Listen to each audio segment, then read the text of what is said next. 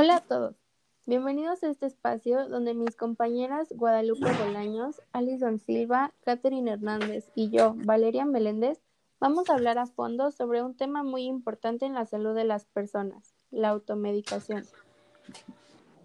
Lo principal que debemos compartir es su significado, ya que, según una encuesta que hizo la Universidad del Valle de México, el 78% de la población sabe qué es la automedicación. Según la Organización la automedicación se denomina autoatención, es decir, es lo que las personas hacen por sí mismas para mantener y preservar su salud y prevenir o curar las enfermedades. Pero la definición estipulada y conocida por la sociedad es la toma de medicamentos por iniciativa de la persona basada en una experiencia previa o sin ella.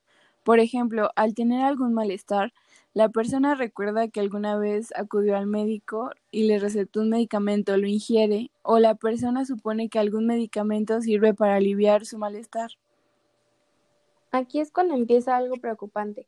Para poder hablar de este tema, realizamos encuestas donde obtuvimos una respuesta donde el 51.2% de las personas aseguraron conocer el uso exacto de los medicamentos que tienen en casa, pero también obtuvimos que el 83.7% afirma que se ha automedicado alguna vez o lo hace con regularidad.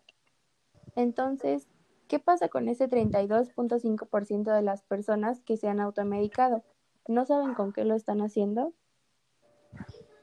La mayoría de las personas no le dan importancia ni ven como un problema la acción de automedicarse.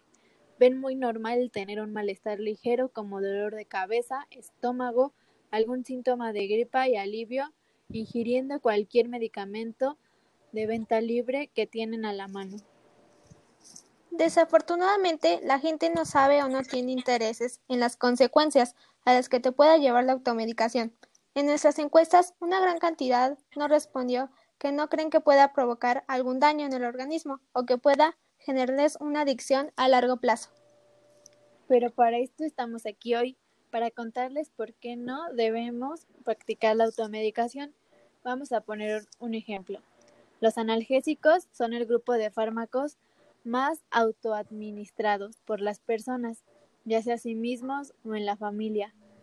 Eh, pero lo que no tomamos en cuenta es abusar de otros fármacos sin control de un profesional.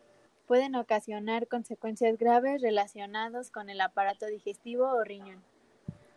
Ahora, si queremos saber los riesgos en general, la automedicación sin control médico o farmacéutico podría traer severos conflictos.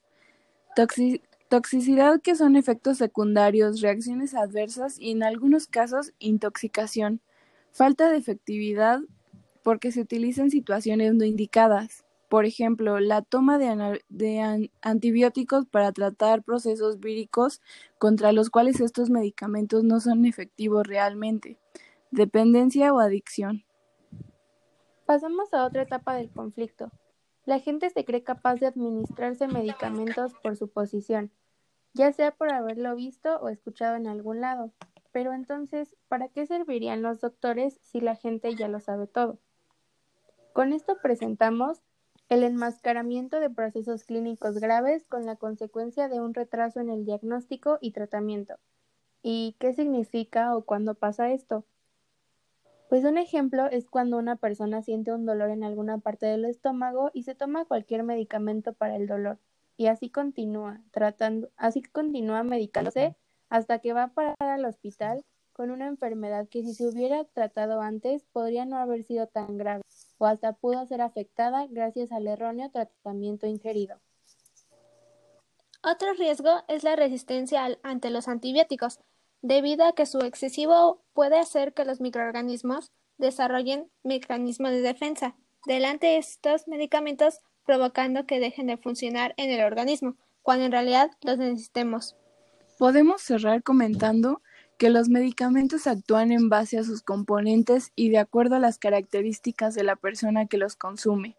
Es necesario que un especialista indique la sustancia y la cantidad adecuada de acuerdo al paciente y de las condiciones de, él. Recuerda nunca automedicarte. Mejor consulta a un especialista.